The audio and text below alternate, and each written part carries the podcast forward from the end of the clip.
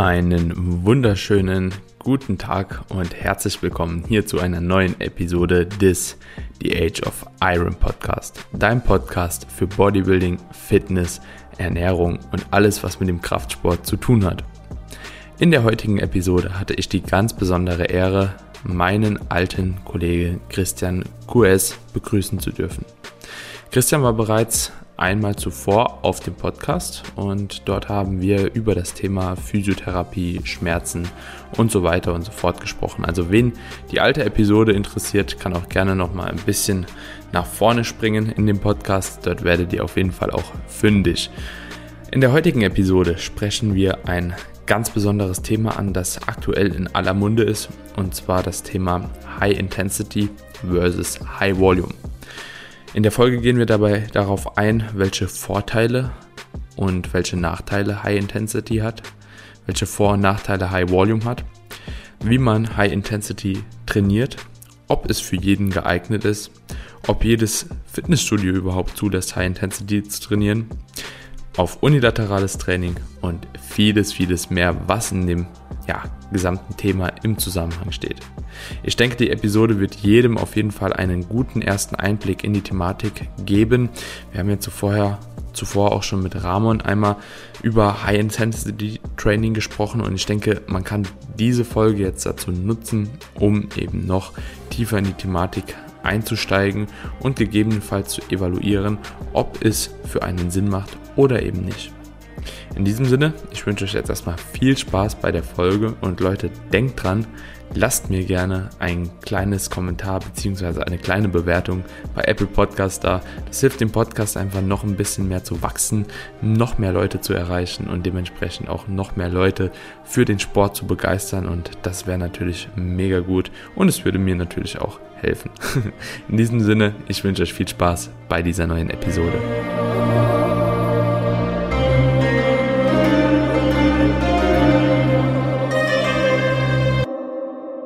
Herzlich willkommen, Chris, hier zu dem The Age of Iron Podcast. Ich habe dich im Intro eben schon mal kurz angeteasert und habe auch schon mal ein bisschen was darüber erzählt, was wir heute besprechen möchten zusammen. Und ich freue mich, dass du mal wieder da bist. Wir haben jetzt im Vorhinein auch schon so ein bisschen drüber gesprochen. Es ist schon länger her und es sind immer tolle Gespräche, die wir haben. Und dementsprechend sehr, sehr cool, dass du heute hier wieder auf dem Podcast bist. Chris, wie geht's dir? Als nächstes Mal vielen herzlichen Dank für die Einladung, lieber Daniel. Es ist ein, ein Thema, wo ich sehr passioniert dabei bin. Ja, ähm, und deswegen äh, freut mich das natürlich jetzt da zu sein und mit dir generell einfach wieder ein bisschen zu quatschen und mich auszutauschen. Ähm, zunächst mal muss ich mich entschuldigen, falls mir irgendjemand nicht versteht wegen meinem Dialekt. Ja, ich finde, das ist sehr, sehr natürlich, wenn ich einfach so sprich. Oder wegen meinem Denglisch. Kann auch sein, dass mir irgendjemand nicht versteht. Die Leute regen sich auch immer auf wegen meiner Anglizismen. Ja. Aber sonst, sonst äh, muss ich sagen, also mir geht's einwandfrei. Ja, bin jetzt äh, viereinhalb Wochen out von meiner ersten Competition in Manchester äh, bei der PCA. Und ja, dementsprechend natürlich äh, mit mit reduziertem Energielevel am Start und diejenigen, die mich vielleicht noch aus deinem letzten Podcast können, äh, kennen, äh, die, die wissen, dass ich vielleicht ein wenig enthusiastischer sprich normal, heute mit etwas reduziertem Energielevel vielleicht ein wenig langsamer, ein wenig ruhiger, ein wenig gelassener und das muss ich schon sagen, also so diese, diese Ruhe und diese Gelassenheit äh, hat diese Prep definitiv mit sich gebracht, aber ich finde das eigentlich ganz entspannt. Aber sonst, wie gesagt, mir geht's gut, ist ein mhm. geiles Thema, bist ein geiler Typ, bin gern da und äh, teil, teil gern so äh, alles, was ich zu dem Thema zu sagen habe, mit deiner Community. Und ich freue mich drauf. Mhm. Ja, auf jeden Fall wird, wird ziemlich gut und ich kann mich noch genau an die erste Episode erinnern, weil das war die einzigste Episode, bei, bei der mein Ladekabel nicht am Laptop eingesteckt war und während dem Podcast quasi das, äh, der Akku irgendwie leer ging, beziehungsweise kurz vorm Kippen war und du die Folge übernommen hast. Deswegen werden dich bestimmt der ein oder andere immer noch äh, guten Erinnerungen haben. Auf jeden Fall amüsant. Das war ein Wahnsinn. Das war ein Wahnsinn. Total. Love it. ja, war, war, war schon gut, auf jeden Fall. Chris, wir, wir sprechen heute über das Thema High Intensity versus High Volume. Mhm. Ist ein sehr, sehr cooles Thema. Ich denke, es wurde Zeit, dass ich es hier mal thematisiere. Ich weiß nicht, ob du es bei dir auf dem Podcast schon mal so thematisiert hast. Also für alle, die Chris noch nicht äh, folgen, der Chris hat auch einen eigenen Podcast, jetzt aktuell Progress, ne? Mhm. Und dort werden auch natürlich immer ziemlich spezifische Themen bei ihm behandelt, auch von seiner Perspektive. Also es ist auf jeden Fall ziemlich cool. Das ist ein Podcast, den ich auch selbst höre, habe ich eben ja auch schon gesagt. Kann der eine oder andere vielleicht einfach mal reinhören.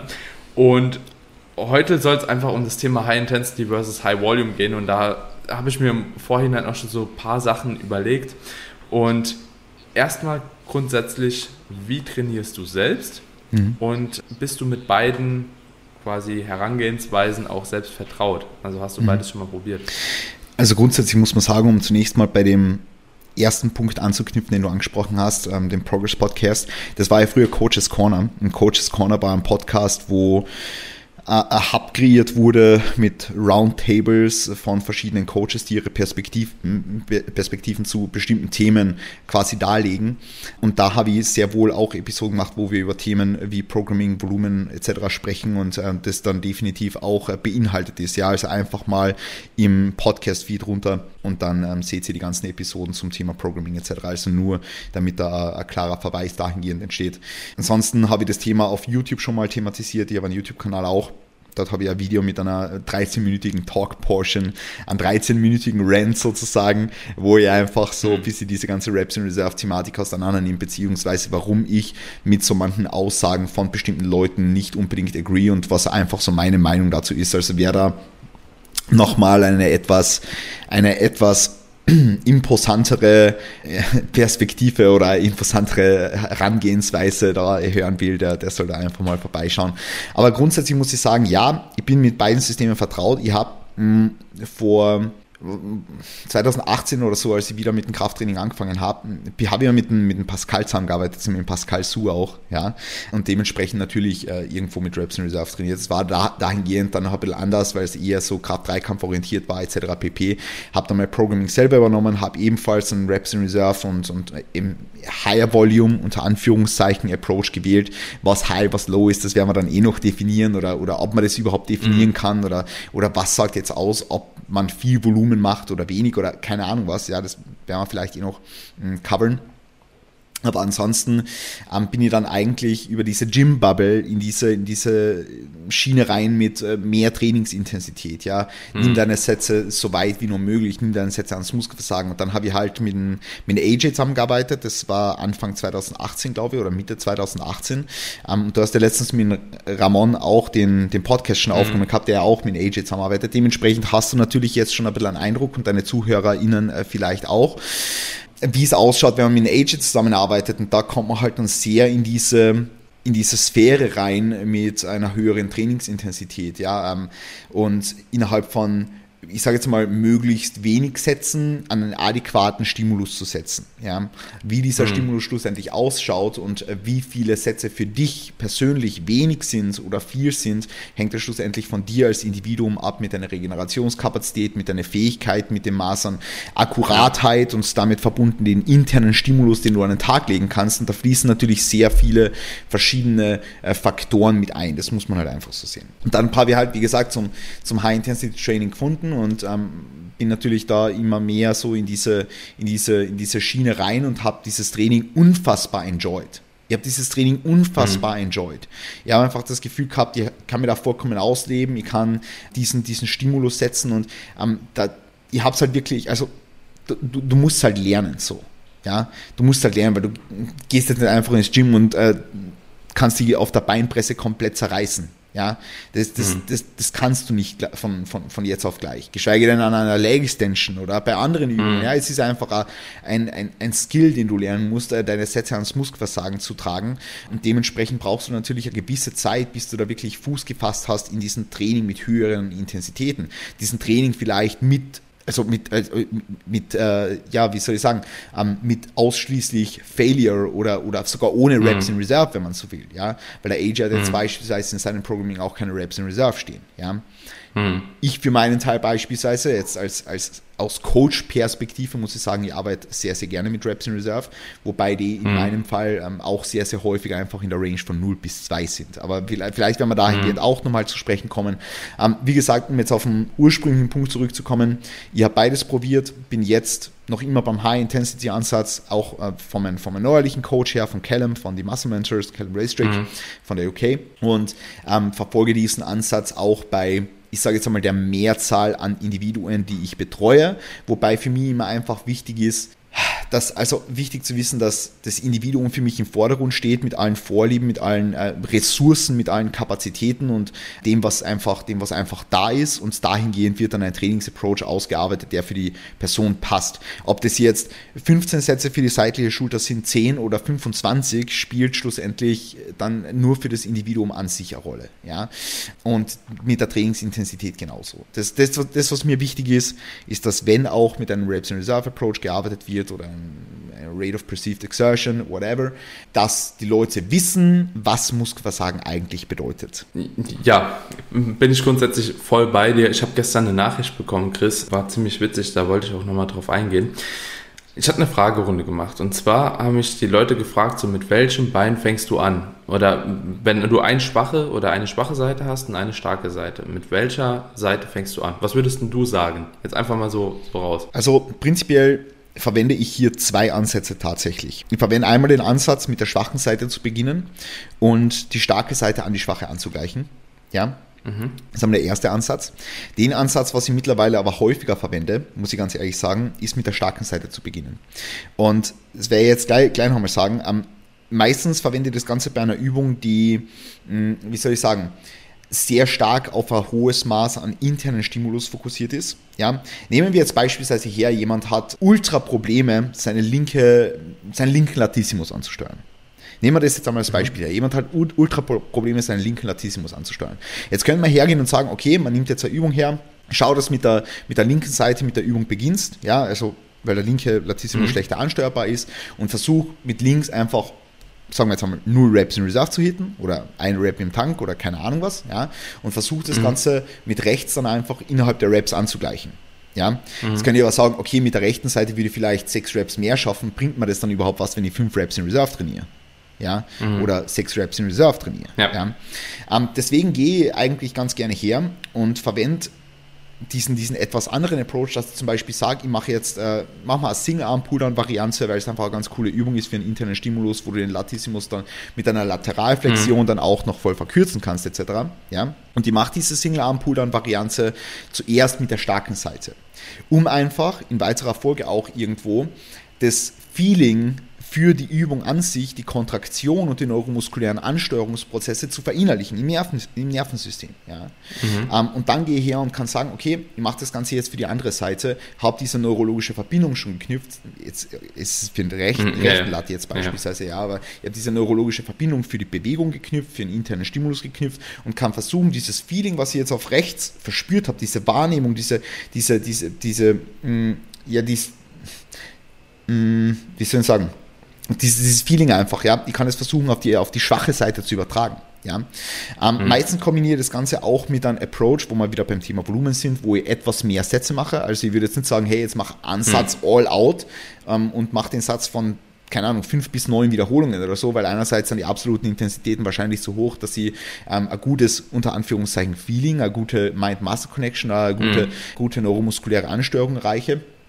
Andererseits reicht mein Einsatz nicht aus, um dieses Feeling wirklich zu, zu etablieren. Auch fortlaufend vielleicht aufs weitere Training, wenn das jetzt beispielsweise meine erste Übung ist. Ja. Das heißt, da, nehmen wir jetzt mal ganz konkretisiert das erste Beispiel her, ich mache sagen wir jetzt einmal beim High-Intensity-Training, Ansatz mit 8 bis 12 Wiederholungen, zweiter Satz mit 12 bis 15 Wiederholungen, fange mit der linken Seite an, weil es meine schwächere Seite ist, mache dann die rechte Seite, mache wieder die linke Seite, mache die rechte Seite. So. Mhm. Was ich jetzt lieber mache, ist zu sagen, ich mache drei bis vier Sätze, mache alle Sätze im Bereich von 10 bis 15 oder 12 bis 15, fange mit der starken Seite an und mach die schwache Seite. Fang mit der starken Seite an, mach die schwache Seite. Fang mit der starken Seite an, mach die schwache Seite.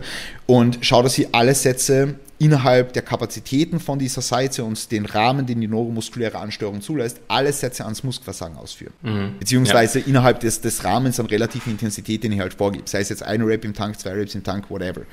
Ja. Mhm. ja ich, ich habe aus dem Grund gefragt, weil ich ein paar Mal die, äh, ich habe auch gesagt, in der Regel würde ich empfehlen, mit der schwachen Seite anzufangen, mhm. weil mir jetzt auch kein allzu guter Grund einfällt, mit der starken Seite einzu, äh, anzufangen, so diese, dieser Übertrag, ja, also dieser Cross-Effekt, ich kann mir auch vorstellen, dass der gut funktioniert, ist ja beispielsweise auch, wenn du einen Arm gebrochen hast oder so, von einer Seite solltest du ja trotzdem die andere Seite trainieren, hast trotzdem weiterhin einen äh, Übertrag, deswegen alleine aus der Perspektive macht es natürlich schon Sinn. Was da manchmal als Argumentation dann nochmal als Antwort zurückkam, ist, ja Daniel, fang doch mit der starken Seite an, weil dann gibst du dir schon mehr Raps vor und dann will die schwache Seite nachziehen. Da habe ich gesagt, halt, da hast du halt Reps in Reserve wieder nicht verstanden. Das ist auch wahrscheinlich der Grund, warum du letzten Endes keine Trainingserfolge machst. Es ist leider so, das muss man einfach so sagen, weil wenn du mit der starken Seite vorgibst und mehr Reps machst und die linke Seite dann trotzdem die gleiche Rep-Anzahl irgendwie hitten kannst, dann, ja gut, dann hast du ein Problem. Und das ist äh, das andere, und das ist ein anderes Problem, wie zu überlegen, mit welcher Seite du anfangen solltest, weil du kennst dein Muskelversagen halt nicht. Mhm. Ein Riesenproblem, was ich in der Aussage sehe, die derjenige oder diejenige gerade getätigt hat oder, oder gestern getätigt hat, ist, wenn du sagst, du fängst mit der starken Seite an, legst quasi vor und willst mit der schwachen Seite nachziehen, dann müssen wir uns zunächst mal fragen, und das ist essentiell, warum eine schwache Seite überhaupt die schwache Seite ist. Kannst du diese Seite schlechter ansteuern? Hilft bei dieser Seite vielleicht äh, andere, andere Muskulatur mit? Kannst du da vielleicht weniger akkurat sein? Kannst du da, äh, an, an, an was liegt es? Ja? Gut. Und wenn wir das wissen, dann wissen wir zunächst mal, dass es unheimlich wichtig ist, dass wir mit einer Übung den Zielmuskel als limitierenden Faktor machen für die Übung. Okay? Und wenn ich jetzt beispielsweise sage, ich mache einen Bizeps Curl. Ich mache einen Bizeps Curl rechts, links, äh, nehme so eine bankaufgelegte Preacher Curl Variante. Okay? Und ich fange jetzt mit der starken Seite an und mache mit der starken Seite mit einem Gewicht x 20 Wiederholungen. Oder zwölf Wiederholungen, ist besser. Ja, ja. Sagen wir, zwölf Wiederholungen. Und ich, ich rede mir jetzt ein, okay, ich habe jetzt rechts auf meiner starken Seite zwölf Wiederholungen geschafft. Ich muss jetzt links anknüpfen und muss da ebenfalls zwölf Wiederholungen schaffen. Dann kann es auch sein, dass ich ab der neunten Wiederholung komplett sloppy werde, unten reinbounce, keine Kontrolle mehr über das Gewicht habe und da fängt es dann an und das ist ja. der Grund, warum die schwache Seite die schwache Seite bleiben wird.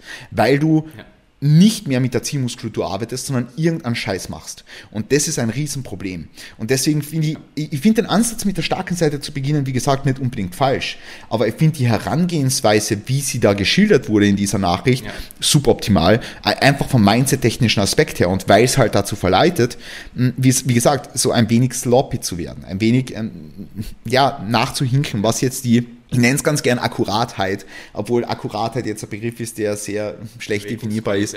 Ähm, ja, Bewegungsqualität ist, ja. Ist, ist, sehr, sehr gut. Was kommt im Zielmuskel an? Ist der Zielmuskel limitierend? Äh, kannst du das Gewicht kontrollieren? All das umfasst für mich irgendwo Akkuratheit. Ja. Ähm, ja. Genau, aber das sind so meine Thoughts dazu. Ja, ja, ja bin ich voll bei dir und das äh, hatte ich auch genau aus dem Grund aufgegriffen, da wie gesagt, halt eben das Muskelversagen und Abfälschen etc. halt eben ja auch irgendwo mit dem High-Intensity-Training einhergeht, einhergehen kann und das auch quasi die Baseline setzt, Muskelversagen überhaupt einschätzen zu können für High-Intensity-Training, oder? Ja. Wie, wie, wie, viel, wie viele Klienten hast du, bei denen du das versucht hast, jetzt mal einfach so anekdotisch, die es nicht hinbekommen haben? Also wo du jetzt im Nachgang auch sagst, so, okay, das war, also ich habe es versucht, aber der hittet einfach nicht Muskelversagen und nicht bei jeder Übung und da muss man einfach einen anderen Approach wählen. Kommt das schon vor? Also ich würde sagen, dass die Prozent, also dass der prozentuale Anteil an KundInnen, die das gar nicht hinbekommen, eher niedrig ist. Also mittlerweile habe ich, hab ich wirklich Techniken gefunden und Approaches gefunden, äh, wie man die Leute sehr, sehr gut an ihre Grenzen bringen kann. Und das ist schon sehr positiv. Ja. Natürlich ist wichtig, dass man für solche, für solche Zwecke dann äh, Übungen wählt, die einfach einen sicheren Rahmen haben. Ja, ich kann jetzt nicht sagen, ich kann jetzt nicht, ich kann jetzt nicht zu irgendeinem Athleten oder einer Athletin hergehen und sagen, okay, äh, mach jetzt die Kniebeuge, bis du unten sitzen bleibst, weil Verletzungsrisiko einfach zu hoch ist, etc. pp. Wenn's, wenn derjenige ähm, das Bewegungsmuster vielleicht noch nicht verinnerlicht hat oder generell jetzt nicht vertraut ist, in so einen freien Bewegungsmuster ans Muskelversagen zu gehen, etc. pp. Ähm, aber generell muss man sagen, ähm, dass es schon Sinn machen kann, wenn jetzt jemand gar nicht ans Muskelversagen trainieren kann oder beispielsweise, beispielsweise, ich schau mal, ich, ich lasse mir sehr, sehr viele Videos schicken. Ja, ich lasse mir sehr, sehr, du, mhm. du ja genauso. Ja, Videoanalysen sind für mich ja ein essentieller Bestandteil von einem Coaching-Prozess. Ja, wenn ich nicht sicherstellen kann, was da passiert, dann kann ich nicht sicherstellen, dass die Person Erfolg hat. Und da sehe ich halt dann bei, bei, bei solch einer Person X, dass Muskelversagen gefordert wird, aber immer im Bereich von ein bis zwei Reps in Reserve gearbeitet wird. Und in so einem Fall wird zum Beispiel Sinn machen zu sagen, okay, wenn ich sehe, es geht einfach langfristig nicht anders und ich will, ich bin als Coach dafür verantwortlich, dass die Person Erfolge macht. Ja, und wenn ich die jetzt immer wieder, immer wieder und immer wieder darauf hintrimme, dass sie Muskelversagen erreicht und sie schafft es nicht, dann, dann muss sie einen anderen Weg finden, um Progress zu gewährleisten. Und dieser, dieser, dieser, nennen jetzt mal Pathway, ist dann auch das Volumen leicht zu erhöhen, um einfach, ich will mhm. nicht sagen, diese geringere Trainingsintensität zu kompensieren, aber um das einfach ein wenig über einen anderen Parameter äh, Fortschritte zu forcieren. Ja, so viel dazu. Ähm, aber wie gesagt, es gibt sehr viele gute Wege, um den Leuten Muskelversagen näher zu bringen, sei es jetzt irgendwie Intensitätstechniken, sei es jetzt irgendwelche Ramp-Absätze an der Beinpresse, die die Leute dazu zwingen, das Gewicht so lange zu erhöhen, bis sie failen. Ja, hm, und es, das, ja. das gibt's und dass sich die Leute wirklich pushen. Sei es jetzt, äh, dass, dass die, die Leute mal mit einem Trainingspartner trainieren und sich einmal wirklich den Arsch aufreißen. Oder sei es jetzt, ähm, dass, dass sie irgendwelche anderen Sachen in und außerhalb des Trainings machen, wo sie einmal wirklich diesen, diesen, diesen Schmerz erfahren, der durch Muskelversagen induziert wird. Und es ist nicht wichtig, dass man das immer macht. Wie gesagt, also ich mache das schon sehr, sehr häufig, muss ich sagen. Und ich mhm. enjoy es und für mich funktioniert es und ich regeneriere es und das sind alles persönlich, persönliche Aspekte und äh, auf mich als Individuum bezogen. Aber grundsätzlich muss man sagen, es ist nicht immer nötig, dass du die komplett aus dem Leben schießt, ja, an einer Beinpresse oder sowas, ja. Aber du musst wissen, wie es sich anfühlt, du musst wissen, wie es geht und du musst wissen, wo der Baseline mhm. ist. Ich habe jetzt letztens beispielsweise, ich arbeite gerade mit einer Klientin dran, da, das, die, die, hat eine Barriere, was die Beinpresse angeht. Ja, die hat eine mentale Barriere, mhm. was die Beinpresse angeht. Und jetzt habe ich gesagt, okay, jetzt reduzieren wir das Volumen nochmal. Die, die hat äh, zwei Topsätze und einen Backoff oder so hat sie gehabt an der Beinpresse. Jetzt habe ich gesagt, reduzieren wir das Volumen nochmal. Ähm, letzte, letzte Woche hat sie 150 im Topset für neun Wiederholungen gemacht oder so. Ja?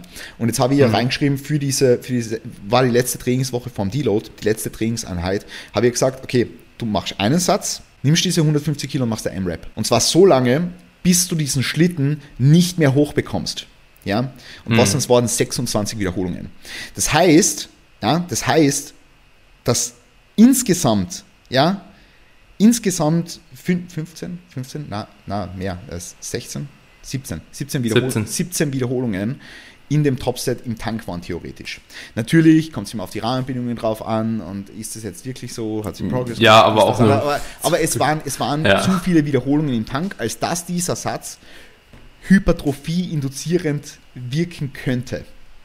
Und mhm. das realisieren die Leute, glaube ich, nicht, dass wenn da mehr, also wenn, wenn die Leute einen Satz machen und es bleiben mehr als fünf, sechs Wiederholungen im Tank und das Woche für Woche für Woche für Woche für Woche für Woche für Woche, dann werden die Leute nicht den Fortschritt machen, den sie machen wollen. Ja, wird nicht ja. passieren. Du lässt Gains auf der Strecke. Du kannst mir erzählen, was du willst. Wenn du jede Woche aufs Neue bei jeder Übung mehr als vier Wiederholungen im Tank hast, dann wird da ab einem gewissen Punkt wird nichts mehr passieren. Ja. Ja, also bin ich eh bei dir. Ja. Ja. ja. ja. ja. Ein, ein, einfach ja. Einfach ja. Ähm, definitiv bin ich, bin ich voll bei dir. Ich sehe es auch für einen Großteil der Leute tatsächlich auch sinniger. Und das Beispiel, das du halt gebracht hast, muss ich sagen, man erlebt es öfter als Coach.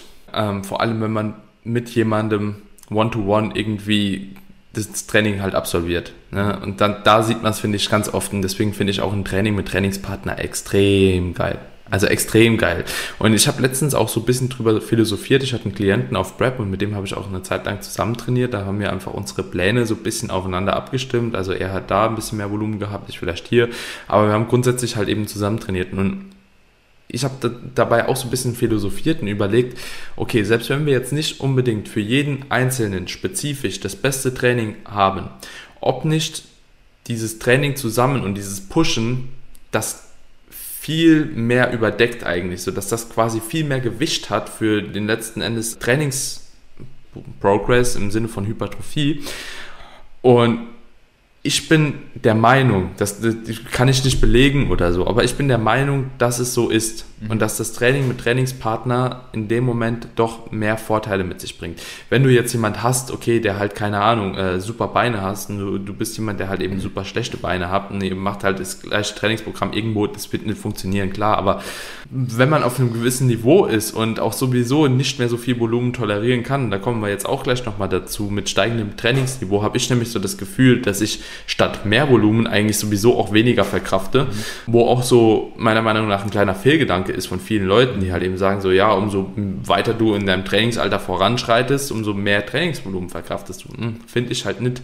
Ich habe so das Gefühl, dass es eher dauerhaft weniger wird. Du arbeitest mit höheren Loads, du kriegst die äh, mechanische Last einfach auch besser auf die Zielmuskulatur, also das Gewicht und es ist ermüdender. Also so die alleine die Kombination ist anstrengender und ermüdender und dementsprechend, also bei mir ist die Volumentoleranz eigentlich schon deutlich gesunken. Und das jetzt nicht, obwohl ich irgendwie mit äh, jedem Satz ans Muskelversagen trainiere. Also ich habe auch von Freddy viel geprogrammt bekommen, so at 7 beispielsweise heben, ja, beugen vielleicht at 8 und jo, so ISOs halt mehr ans Muskelversagen, aber trotzdem, wenn ich äh, überlege, wie fertig mich die Sätze trotzdem machen, ja, ja und wenn ich dann noch überlege, ich würde die Heben beispielsweise ans Muskelversagen trainieren, wie bei einem High-Intensity-Ansatz, ja gut, dann ist mir halt auch schon bewusst, warum man da halt eben nicht mehr wie ein oder zwei Sätze braucht und komplett frittiert ist, weil ich bin mit Heben, Einsatz auf acht und zwei Sätze auf sieben bin ich schon komplett frittiert und ja. das reicht mir halt, ne?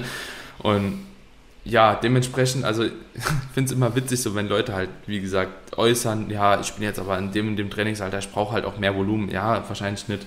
Wahrscheinlich brauchst du eher weniger und machst deswegen keine Fortschritte. Aber ja, es, es wird schwierig. Welche grundlegenden Vorteile würdest du dem High-Intensity-Training gegenüber dem High-Volume-Training noch zurechnen? Also außer, wie gesagt, dass man weiß, wo das Muskelversagen letzten Endes ist.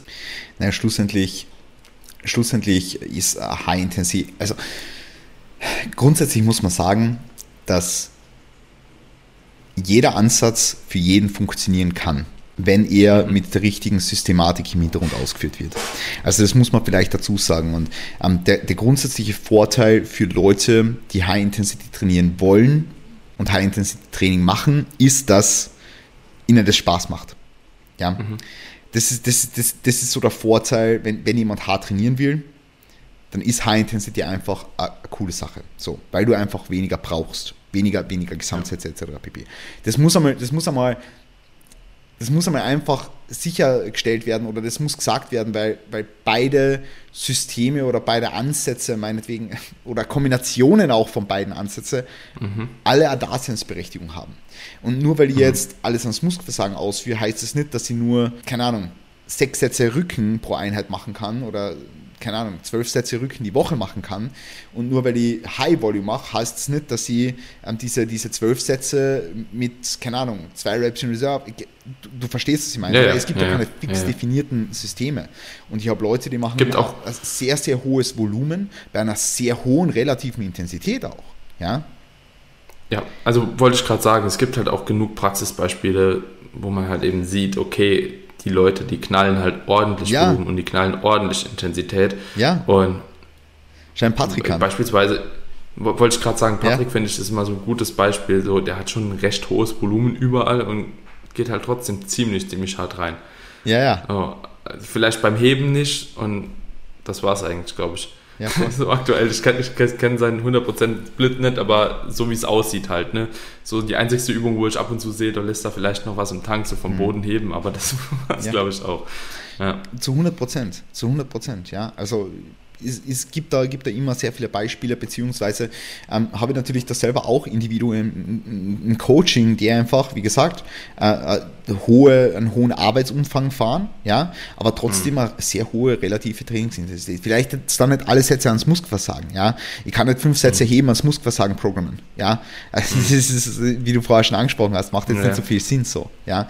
Aber es gibt definitiv Übungen, wo mehr Volumen vielleicht Sinn macht, es gibt mehr Übungen, wo man auf andere Dinge Wert legt, es gibt Individuen, die einfach generell mehr Volumen äh, vertragen etc. pp. Ähm, aber mhm. grundsätzlich bietet das High-Intensity-Training eine relativ gute Standardisierung auch.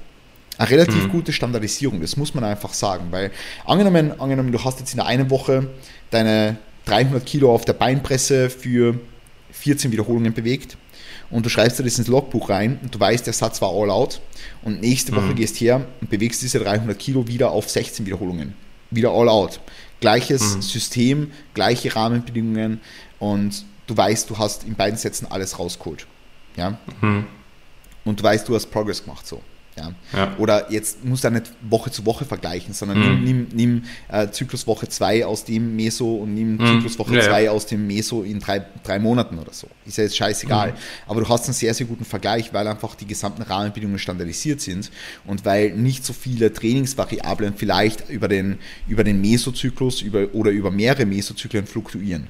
Ja? Mhm. Das heißt, du hast eine relativ gute Standardisierung und das finde ich einfach sehr gut, weil High-Intensity-Training High ähm, sehr nachvollziehbar ist, sage ich jetzt einmal. Und sehr, sehr einfach gehalten auch in der Execution für ein Trainee. Ähm, das muss man mhm. auch sagen, weil man nicht viel nachdenken muss. Und wie gesagt, es ist äh, so, in Hinblick auf Reps in Reserve, es ist ja auch nicht so, dass du sagst, dass jetzt während der Kniebeuge da steht und sagst, ach, waren das jetzt zwei Reps in Reserve, oder das jetzt eine Rep in Reserve? Nein, das waren zwei, ich muss noch eine machen, so. Das, mhm. das, das, das machst du ja auch nicht. Ja? Du entwickelst ja ein mhm. gewisses gewisses Gefühl dafür und es dauert halt eine gewisse Zeit, bis du da, bis du da wirklich äh, Fuß gefasst hast, jetzt auch was den Reps in Reserve Approach anbelangt. Aber wie gesagt, also mhm. Vorteile von, von High Intensity Training sind hauptsächlich eben der Spaßfaktor. Ähm, du musst weniger machen, unter Anführungszeichen, was ein Vorteil sein kann. Mhm. Aber es, es, also für mich ist das sehr viel persönliche Präferenz. Aber im Normalfall ist es für mich uh, the way to go, weil es einfach sehr, sehr gut standardisierbar ist. Ja?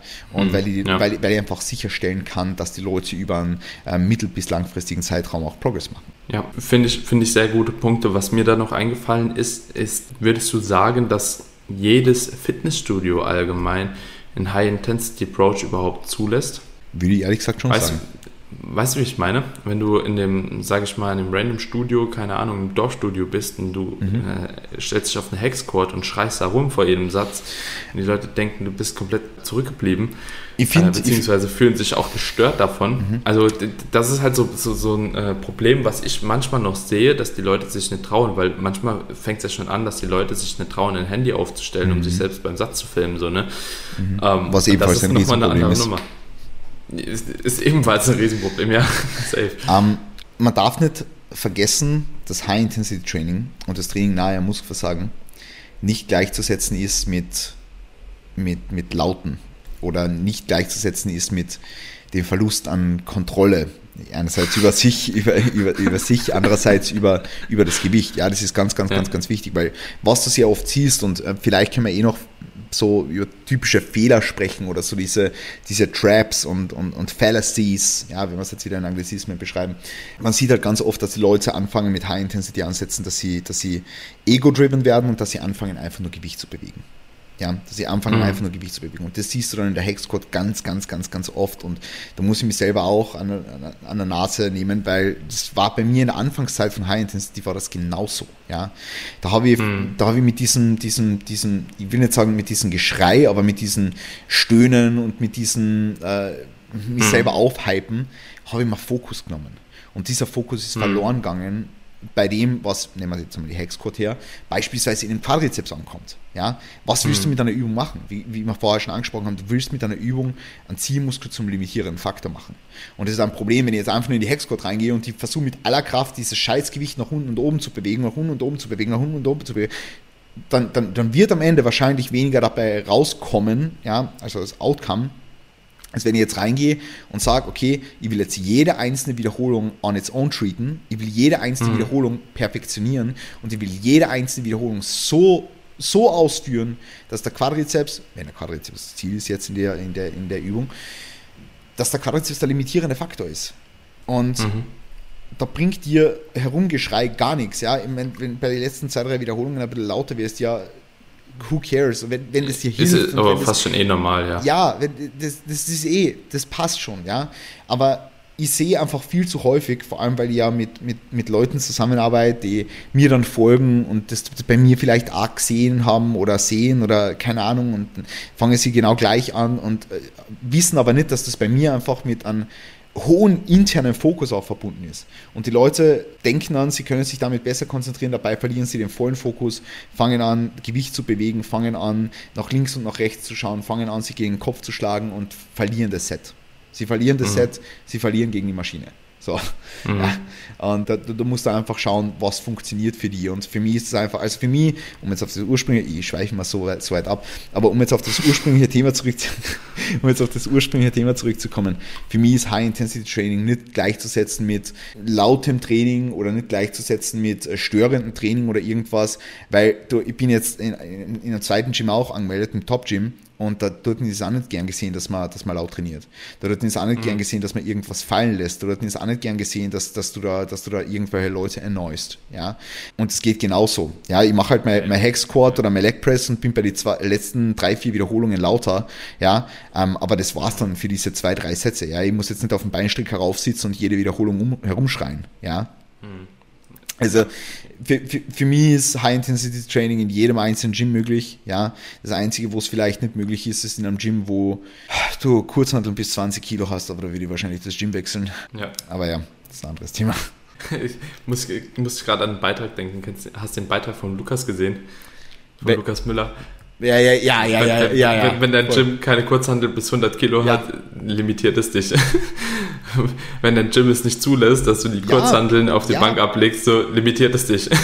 so geil. Ich hab so gut gelacht. Das war schon geil. War ein geiler Beitrag, ja.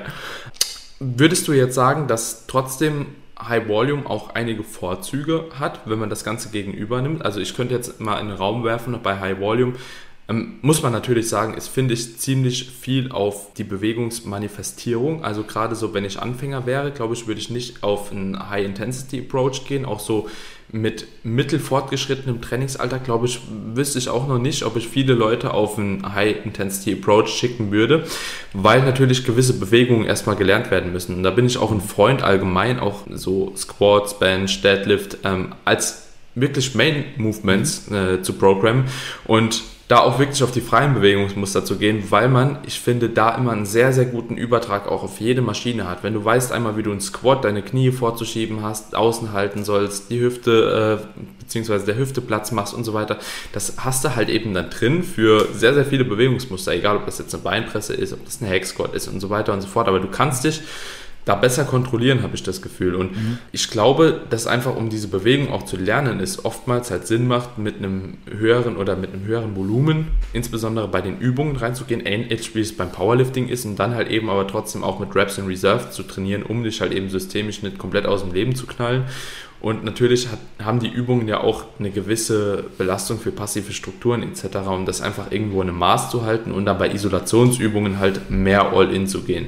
Das ist so ein Approach, den ich beispielsweise öfter mal wähle, insbesondere wenn ich auch neue Leute habe, um einfach mal zu sehen, okay, wie heben die, wie beugen die, wie benchen die, können sie das auch bei einer Brustpresse dann machen und umso länger die dann quasi drin sind, dass ich dann immer mehr von den Reps in Reserve weggehe bei den Übungen und halt eben andere Übungen dann erstmal anfange, ans Muskelversagen etc. zu programmen. Und das hat sich auch relativ gut bewährt. Was würdest du sagen, macht da in diesem Kontext ein High Volume oder High Volume ist immer so relativ. In drei Sätze jetzt High Volume oder was ist High ja, Volume voll, so? Ne? Werden wir, werden, ja, werden, werden wir gleich einmal auseinandernehmen. Also das, was du jetzt einmal angesprochen hast, was ihr als ganz wichtig erachtet, sind diese Basic Human Movement Patterns, die man für, für Trainingsanfänger, die einfach Sinn machen, ja, um einmal zu schauen, okay, wie ist die Bewegungsqualität in Freibewegungen, ja, dass man da einfach schaut, dass man jetzt nicht gleich, also auf der einen Seite muss man natürlich sagen, du willst, dass der, dass der oder diejenige Progress macht, also macht äh, definitiv das Arbeiten auch mit Maschinen, Isolationsübungen etc. Ja. Sinn, weil, weil da einfach ein gewisser sicherer Rahmen gegeben ist und da jetzt nicht einfach nur Bewegungstherapie quasi gemacht wird, ja, sind wir uns, sind wir uns einig. Auf der anderen Seite, wie gesagt, diese Basic Human Movement Patterns sind super wichtig und das macht auch Sinn in so einem Kontext, wie du es jetzt angesprochen hast, diese Basic Human Movement Patterns mit einem höheren Gesamtvolumen äh, zu, zu absolvieren, weil ähm, einerseits müsste man sagen, okay, ein Anfänger braucht jetzt nicht viel Volumen, um zu wachsen. Andererseits muss ich aber dann doch wieder entgegensetzen, dass die Bewegungsqualität mit jedem qualitativ absolvierbaren Satz ansteigt. Mit qualitativ mhm. absolvierbaren Satz meine ich jetzt, wenn jetzt jemand, wenn ich jetzt jemanden sieben Sätze Kniebeuge gebe, ja, dann wird der siebte Satz nicht mehr qualitativ hochwertig sein. Ja. Das heißt, wo ist jetzt wieder High Volume, wo fängt es an, wo hört es auf, so, was du jetzt eh schon angesprochen hast. Ja. Es macht ja. definitiv Sinn, jetzt nicht zu sagen, hey, du machst jetzt zwei Sätze Kniebeugen all out, hörst ganz kurz vor Muskelversagen auf und machst äh, vier bis sieben und sieben bis elf Wiederholungen, weil Verletzungsrisiko mhm. viel zu hoch ist. Der, mhm. der Trainee hat keine Chance, irgendwie Bewegungsqualität zu optimieren. Der Trainee hat keine Chance, sich auf den Zielmuskel zu, zu, zu fokussieren, weil er denkt nur, fuck, ich muss jetzt da pushen, ich muss jetzt Gas geben. Ja? Hm. Dementsprechend in so einer Fälle, wie du es jetzt angesprochen hast und auf die Übungen bezogen, machen höhere, höhere äh, Arbeitsumfänge definitiv Sinn. Ich würde aber auf der anderen Seite trotzdem sagen, dass es Sinn macht, auch bei Trainingsanfängern jetzt beispielsweise herzugehen und zu sagen, okay, auf der anderen Seite willst du dass der oder diejenige lernt hart zu trainieren, simultan. Mhm. Ja? Und da kommt dann beispielsweise ja. ein Beinstrecker in den Sinn, ein Beinbeuger, genau, ja. ein, ein Beinbeuger in Sinn, sage ich, ins Spiel, ja, ein Beinbeuger ins Spiel, ein Seitheben ins Spiel, ein Bizeps Curl ins Spiel, ein Machine Fly oder Chest Press ins Spiel, ja, wo ich den Leuten einfach sage, okay, jetzt gib da einmal anständig Gas. Ja, das mhm, heißt, ja. ich würde niemals sagen, dass, dass nur High Volume für einen Trainingsanfänger Sinn macht, weil einfach Bewegungsqualität geschult wird. Ich würde aber auch nicht sagen, dass jeder Anfänger alles Low Volume machen muss, um einfach lernen, so hart zu trainieren, weil wenn die Bewegungsqualität mhm. noch nicht passt, dann will ich logischerweise da auch ansetzen.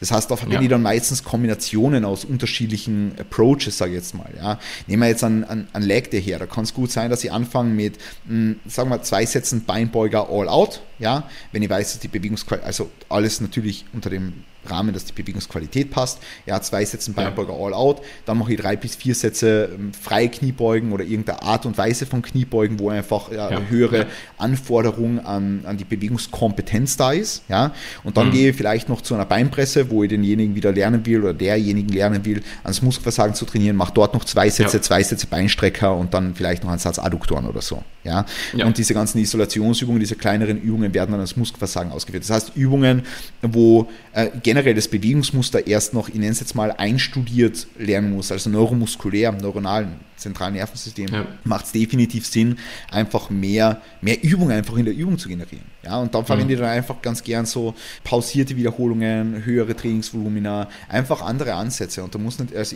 bei mir kriegt nicht jeder jede Übung irgendwie ein, zwei Sätze, weil mhm. das macht ja, jetzt ja. nicht so viel Sinn. Ja. Ja, ja, macht echt relativ wenig Sinn. Ähm, eine, eine Sache, die ich auf jeden Fall noch ansprechen wollte, war das Thema. Ich finde diesen Talk so gut, das muss ich, muss ich schon sagen. Ich finde diesen Talk sehr, sehr gut. Ja. Das freut mich. Ich finde find ihn auch gut und ich finde ihn auch aufschlussreich für viele Leute, weil da kann man auch mal drauf verweisen. Es ist ja alles halt eben nicht pro und nicht alles contra für einen Approach und das, das kriegt man halt sehr, sehr oft mit. Ne? Mhm. Nochmal ein Beispiel, mir hat letztens einer geschrieben, der mir vorher immer geschrieben hat, Daniel, ich mache so 20 Sätze Arme, aber irgendwie wachsen die nicht. Ja. Dann hat er mich gefragt, wie viele Sätze machst du? Habe ich gesagt, ja, bin irgendwo immer so zwischen 8 und 11, ja, so 7 und 10, so irgendwas in dem Dreh. Und dann schreibt er mir zwei Monate später, boah, Daniel, du machst 8 Sätze Arme, ich mache nur noch 4, aber High Intensity. da dachte ich auch so wieder, es ist so schwierig, halt auch manchmal mit Leuten zu sprechen, so die einfach denen das Grundverständnis fehlt von dem, was man eigentlich macht. Nicht. Also, wer sagt denn, dass ich meine 8 Sätze Arme nicht High Intensity mache? Und wer mhm. sagt, dass meine 8 Sätze Arme High Intensity auch bei dir mit 8 Sätzen genauso funktionieren? So, also find deinen Weg oder find deine Mitte erstmal, bevor du halt eben so urteilst ne, über irgendeinen Approach. Und das sehe ich halt oftmals als sehr, sehr problematisch. Chris, was würdest denn du sagen, wenn ich, ich gehe immer auch davon aus, dass jemand halt auch tatsächlich, das, weil ich finde es schwer. Also ich trainiere jetzt schon lange, ich trainiere, glaube ich, zehneinhalb Jahre. Ich habe Übungen, die ich ans Muskelversagen haue und auch immer wieder hauen kann. Ich habe aber auch gefühlt Tage, ja, an denen das nicht möglich ist, an denen ich einfach so innerlich auch verspüre, okay, ich glaube, ich habe jetzt bei dem Satz irgendwas liegen lassen. So. Und wenn du nur zwei Sätze beispielsweise von einer Übung hast und du merkst, okay, vielleicht war es jetzt kein All-Out, vielleicht war es an dem Tag eine, eine RP8 und ich hatte zwei Reps in Reserve oder so. Denkst du, es wäre dann besser gewesen, wenn man dann einfach gesagt hätte, okay, wenn man so ein Typ ist und vielleicht auch nicht jeden Tag All-Out gehen kann, also so zwar in den stimulativen Bereich kommt, aber du weißt halt, wie es ist, wenn du zwei Wiederholungen noch machen musst, in, wo du schon eigentlich in einem stimulativen Bereich bist. Also Muskelversagen ist hart. Das ist einfach ekelhaft und das ist hart. Das Training ist, ist geil, aber manchmal bist du einfach mental auch so noch nicht so eingestellt, um halt so einen Satz zu absolvieren, bei vielen. Ne? Du musst schon eine Priorität auf jeden Fall auf das Training legen, finde ich. Und würdest du dann sagen, dann lieber noch einen Satz mehr machen? Beziehungsweise, was, was würdest du demjenigen raten, wenn der sagt, okay, vielleicht war es eine Raps in Reserve 3, vielleicht war es eine Raps in Reserve 2. Siehst du das als problematisch, weil man beispielsweise nur ein oder zwei, Sat äh, zwei Sätze hat pro Übung? Es kommt darauf an, ob derjenige damit Progress macht. Wenn derjenige ja. damit, äh, oder, oder diejenige, wenn der oder diejenige damit Progress macht, langfristig, und das, du hast ja jetzt, jetzt angesprochen, dass es öfter vorkommt, ja, dass es ein, ein Szenario ist, das immer wieder mal passieren kann, dass der oder diejenige die Sätze nicht all the way there taken kann, um das jetzt wieder in mhm. Anglizismen auszudrücken, dann dann will ich einfach evaluieren, ja, nach einer gewissen, nach einer gewissen Zeit, okay, wie schaut es aus? Ist Progress da? Auf einer körperlichen Ebene, auf einer Strength-Ebene, wie schaut, wie, wie schaut wieder aus? Wie schauen wir trainingstechnisch aus, etc. Und wenn es passt, dann ist das Volumen bei der notwendigen Trainingsintensität, bei der relativen Intensität ausreichend. Wenn ich jetzt ja. allerdings sage, es ist zu wenig Progress da, auf einer körperlichen Ebene, natürlich langfristig betrachtet, weil innerhalb von Wochen kann man das jetzt nicht sagen, aber langfristig betrachtet, ja. oder auf einer, auf einer generellen Trainingsebene, ja, dass im, im Training einfach kein Progress stattfindet, ja, dann muss ich natürlich reevaluieren und sagen, okay, irgendein Parameter muss da angepasst werden. Sei es jetzt, mhm. ich, ich habe da jetzt irgendwie immer dieses Bild vom Beinstrecker vor mir. Ich weiß nicht, warum ich das Bild vom Beinstrecker jetzt die ganze Zeit vor mir gehabt habe, wo ich, wo, ich, wo ich mit dir gesprochen oder wo, wo du es jetzt gesagt hast, so mit, mit RP8, mhm. weil RP8 am Beinstrecker ist die Hölle so. Ja. ja. Es ist wirklich die Hölle. Und ja angenommen, angenommen du, du machst da einfach kein Progress. Und dann, dann musst halt evaluieren, okay, ähm, macht Sinn bei dieser Übung oder vielleicht auch bei einer anderen Übungen, bei, bei, bei anderen Übungen im Sinne von Gesamtvolumen, das du für einen bestimmten Zielmuskel absolvierst, ja, macht es da eventuell Sinn, hier und da einen Satz hinzuzufügen? Oder macht Sinn, hier mit Maßnahmen zu arbeiten, um sicherzustellen, dass Muskelversagen erreicht werden kann? Ja. ja? ja. Ähm, das heißt, irgendwas muss da eine Anpassung finden. Aber ich würde da jetzt nicht vorher, also was ich nicht machen würde, ist zu sagen, okay, du hast jetzt einen Trainee äh, und dieserjenige oder, oder diejenige macht irgendwie zwei Sätze von der Übung und du sagst dem oder diejenigen, wenn du einen schlechten Tag hast, machst halt drei Sätze und dafür ein bisschen weniger Intensität. So, das würde ich nicht machen machen, weil ja. das ist einfach wieder zu wenig steuerbar. Ich würde einfach schauen, ja. okay, wie schaut das Ganze langfristig aus? Ich sehe immer gerne das Bigger Picture. Ja, ich sehe immer gerne das Bigger Picture. Ich betrachte nicht gerne isolierte Trainingseinheiten und jeder oder jeder meiner, meiner, meiner Genies wird das kennen, wenn sie einmal schlechte Trainingseinheiten haben und natürlich irgendwo frustriert sind, frustriert sind, dann zu mir kommen, dann sage ich, okay, hack's ab, schauen wir das Bigger Picture an. Ja? Schau, diese einzelne Trainingseinheit macht jetzt gar nichts so. Schauen wir uns das Ganze an, down the road, wenn es Probleme gibt, wenn, wenn keine Progression da ist, wenn die nächsten Einheiten auch noch scheiße sind, dann müssen wir in, in irgendeiner Art und Weise was anpassen, um für dieses, mm, um, für diese fehlende äh, diese, diese fehlende gute Einheit einfach aufzukommen. Ja, aber äh, akut will ich da nie irgendwas machen. Ich würde einfach, wie gesagt, eine Zeitspanne hernehmen, diese Zeitspanne evaluieren und nach dem Evaluieren dieser Zeitspanne dann ähm, schlussendlich meine, meine Entscheidungen basierend im Hinblick auf die Trainingsplanung und im Hinblick auf die Rahmenbedingungen einfach auslegen. Ja, perfekte Antwort. Also ja. Ja, musst du sowieso abwarten. Ja. Also ich bin da auch absolut kein Freund, dann autoregulativ noch einen Satz irgendwie dran zu hängen, weil es hat ja auch oftmals in dem Szenario einen Grund, warum du genau jetzt gerade nicht äh, noch höher rein oder härter reingehen kannst. Am Punkt möchte ich noch sagen, es macht in gewissen Szenarien, und das habe ich mit zwei oder drei, drei, drei, drei sehr erfahrenen Athleten, ähm, da habe ich es, dass ich Satzranges bei gewissen Übungen geprogrammt habe. Meistens so bei den Big Money Movements, also so an, an, an, an ähm, Bend Over Row oder irgendwie mhm. an RDL oder so. Das heißt, basierend auf dem, wie sie sich an dem Tag fühlen, wie fresh ähm, und äh, systemisch auch ermüdet, ja, ähm, entscheiden sie selbst oder, oder lokal auch ermüdet. Wenn es jetzt um einen Lower Break geht, beispielsweise beim RDL und der noch komplett frittiert ist von letzten Mal Bend Over Rows mhm, beispielsweise, ja. dass sie selber entscheiden können, mh, wie viel Gesamtvolumen verrichte ich da. Würde ich aber wirklich nur mit sehr fortgeschrittenen Leuten machen, die wirklich auf ihren Körper sehr gut hören können. Ja. Hm. Ähm, es ist witzig, dass du es ansprichst, weil ich glaube, das macht man sowieso auch als erfahrenerer Athlet mhm. eh immer. Eh. Also beispielsweise gestern, ich hatte, also meine Hams, die waren irgendwie frittiert von einem Volumen, das ich normal immer gut verkrafte. Hätte jetzt nochmal ein Dreier-Set gehabt, also als Drop-Set-Format. Ich habe es einfach geskippt, weil ich gewusst habe, so, okay, also wirklich Zuwachs oder Abriss und das Risiko für einen Abriss war einfach zu hoch, ne, in dem Moment halt.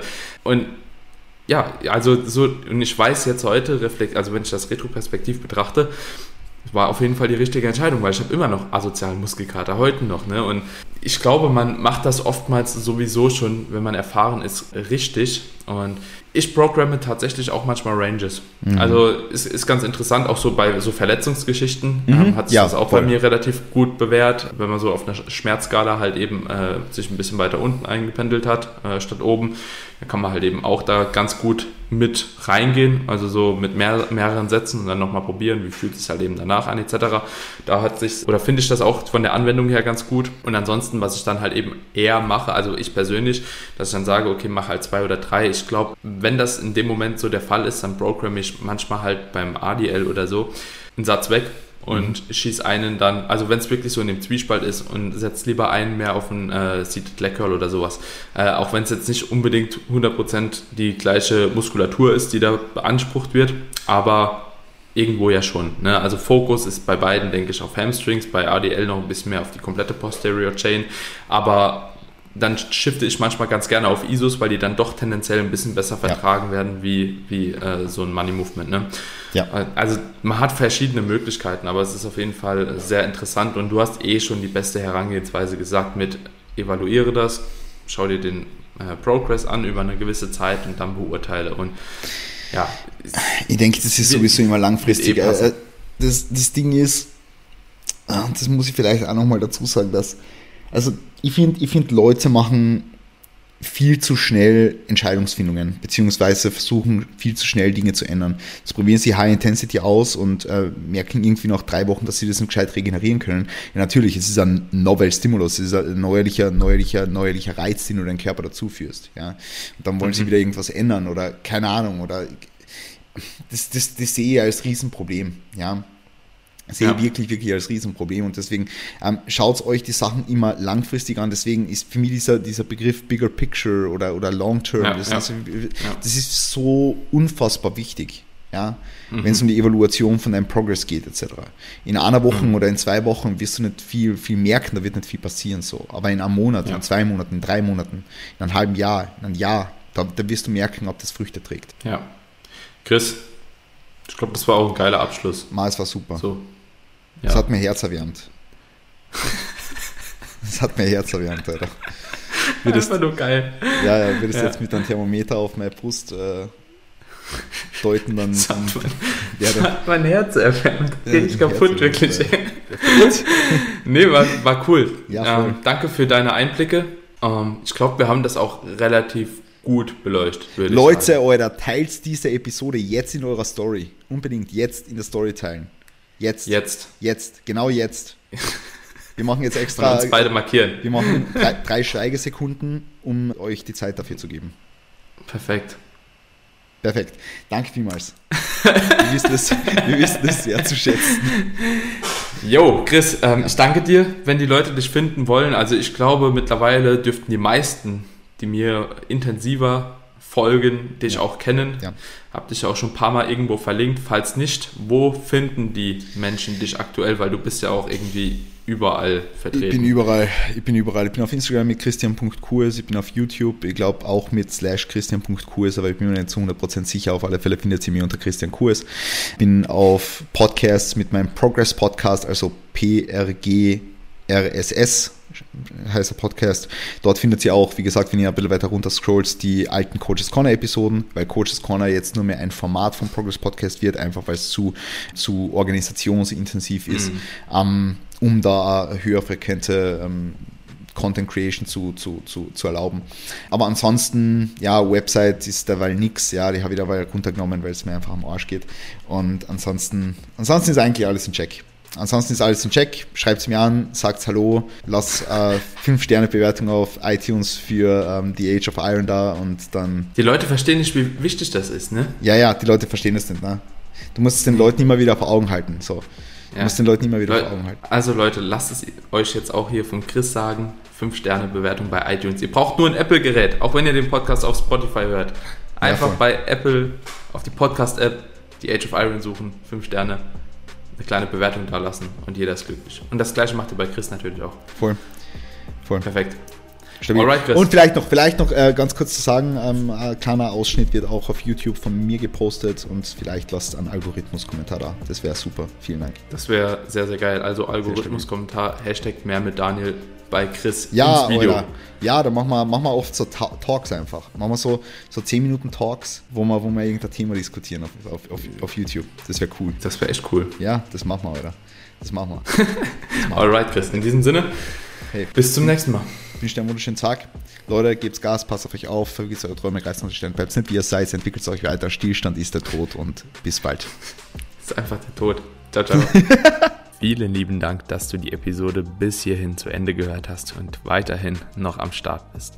Ich hoffe, die Episode konnte dir einen guten Einblick in die Thematik geben und dass du da auch deine eigenen Erkenntnisse draus ziehen kannst, um letzten Endes, ja, eventuell einen High Intensity, einen High Volume Ansatz zu fahren oder vielleicht die beiden Ansätze auch auf gewisse Art und Weise zu vermischen, um dadurch die besten Trainingserfolge zu erzielen. Wenn du den Podcast noch nicht abonniert hast, dann würde es mich mega freuen, wenn du ein kleines Abo dalässt, egal ob das auf Spotify ist, auf Apple Podcast, auf Deezer oder wo auch immer du den Podcast hörst. Jedes Abo hilft weiter und jedes Abo hilft dem Podcast auch weiterhin zu wachsen und vor allem, dass du auch keine Episode verpasst. In diesem Sinne, ich wünsche dir einen wunderschönen Tag und hoffe, wir hören uns bei der nächsten Episode wieder. Bis dahin, dein Daniel.